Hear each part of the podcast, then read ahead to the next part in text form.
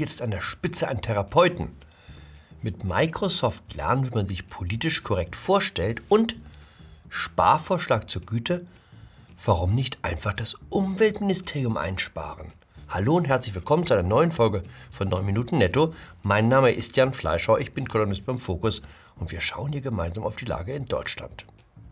Die CDU sucht einen neuen Chef. Seit Samstag läuft die Bewerbungsfrist.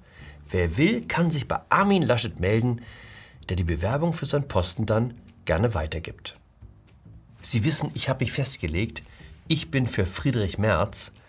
Ich glaube, die CDU braucht jetzt einen Antreiber an der Spitze. Auch die Mehrheit der Mitglieder ist angeblich für Merz, was nicht heißt, dass die Sache gelaufen ist. Merz ist schon zweimal angetreten und hat beide Male deutlich verloren. Andererseits, wie heißt es in der Start-up-Szene? Ever tried, ever failed, try again, fail better. Der aussichtsreichste Gegenkandidat ist Norbert Röttgen. Er war mal Umweltminister, wie Angela Merkel. Er kennt Weltgegenden, die andere nicht mal buchstabieren können und er sieht blendend aus. Er ist der George Clooney der deutschen Politik. Er würde in jeder Arztserie einen fabelhaften Chefarzt abgeben. Er redet ja auch wie einer. Wir haben da einen sehr hässlichen Flecken auf Ihrer Lunge entdeckt. Aber machen Sie sich keine Sorgen. Wir bekommen das mit gemeinsamer Anstrengung wieder hin. Wir schaffen das. Und wenn Sie doch sterben, die besten Segenswünsche des ganzen Krankenhauses begleiten Sie. Wer mich derzeit echt beeindruckt, ist Armin Laschet. Er macht einfach weiter, ganz unbekümmert, als wäre nichts geschehen. Laschet erinnert mich an jemanden, der noch zehn Meter weiterläuft, obwohl er über den Abgrund schon hinaus ist. Es heißt ja, dass das Hirn nach einem Unfall einen Augenblick braucht, um das Ausmaß der Verletzung zu realisieren. Der Pirat Klaus Störtebeker konnte angeblich noch an elf Kameraden vorbeilaufen, nachdem sie ihm den Kopf abgeschlagen hatten. Auch Hühner sollen diese Fähigkeit besitzen. Wenn man dem Huhn den Kopf vom Rumpf trennt, flattert es noch ein wenig herum, weil die Bewegung aus den Ganglien im Rückenmark gesteuert werden. Vergangene Woche war Laschet bei Sandra Maischberger zu Gast. Sie zeigte ihm Bilder von Markus Söder, dem bayerischen Ministerpräsidenten. Gut, war ein harter Moment, bisschen sadistisch. Laschet sah sich die Bilder an und sagte, das war lange Zeit sehr gut und ich habe ihm wirklich geglaubt. So reden sonst Frauen, die auf einen Heiratsschwindler hereingefallen sind. Andererseits hat nicht das ganze politische Geschäft etwas von Heiratsschwindelei? Vor der Wahl verspricht man das Blaue vom Himmel. Die Rente ist sicher. Auf das Gesundheitssystem kann man sich verlassen. Und nach der Wahl heißt es dann, sorry Schatz, wir haben uns geirrt. Ist alles doch nicht so sicher und verlässlich, wie wir dachten? Vielleicht ist Dr. Röttgen doch die richtige Wahl. Der Mann, der Lahme gehend und Taube wieder hörend machen kann. Jedenfalls, wenn man ganz fest dran glaubt. Schauen Sie sich einmal dieses Video an. Es zeigt Mitarbeiter der Firma Microsoft bei der Vorstellung eines neuen Software-Features. Bevor die Präsentation beginnt, stellen Sie sich dem Publikum erst einmal vor, wie es sich gehört.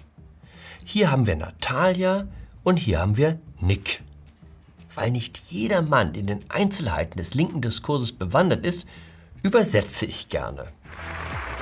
Hello, everyone. I'm Natalia Gadilla. I'm a Caucasian woman with long blonde hair, and I. Hi, ich bin Natalia Goya. Ich bin eine arische Frau mit langen blonden Haaren und ich definiere mich als Frau. Ich bin ein arischer Mann mit Brille und Bart. Ich definiere mich als männlich und bin Sicherheitsexperte hier bei Microsoft. Dass man sich in der neuen Welt über Rasse und Geschlecht identifiziert. Okay. Aber über die Haartracht? Und wenn wir schon dabei sind, wo bleiben Religion, sexuelle Orientierung und ökologisches Bewusstsein? Mein Vorschlag. Hi, mein Name ist Natalia Goya. Ich bin eine arische Frau mit langen blonden Haaren, die sich als Frau identifiziert.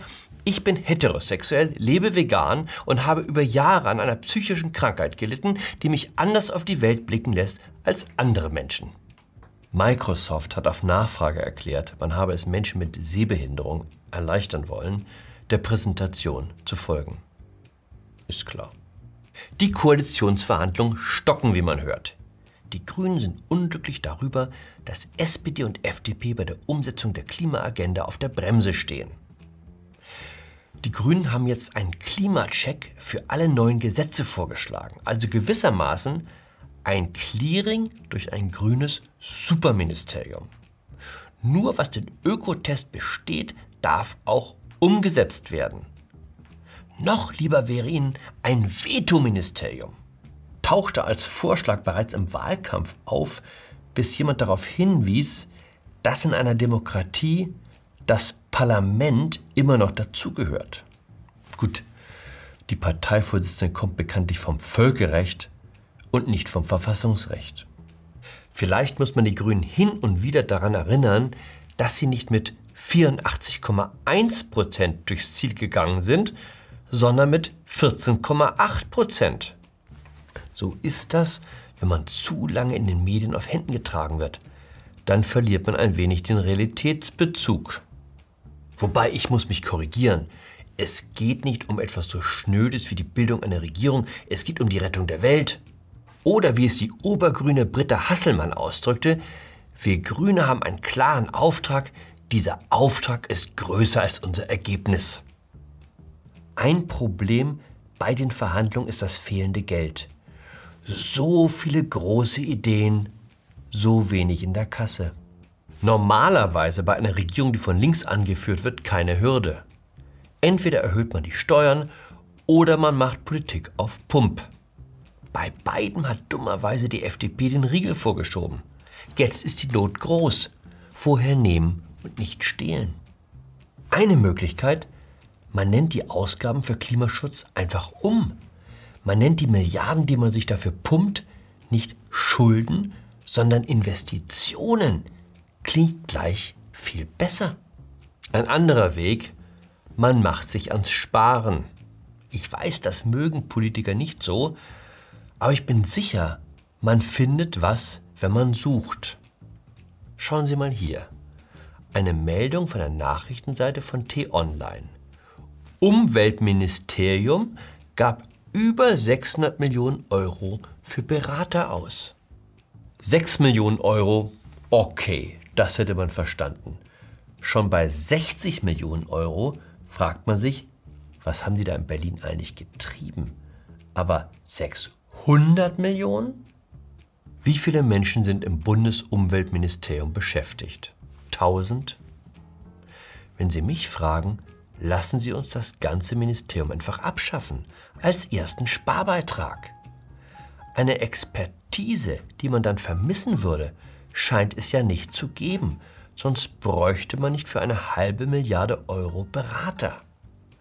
Das ist das Problem, wenn man alles delegiert. Man macht sich selbst überflüssig. In dem Sinne, bleiben Sie sparsam, bleiben Sie politisch korrekt, bleiben Sie mir gewogen. Ihr Jan Fleischhauer.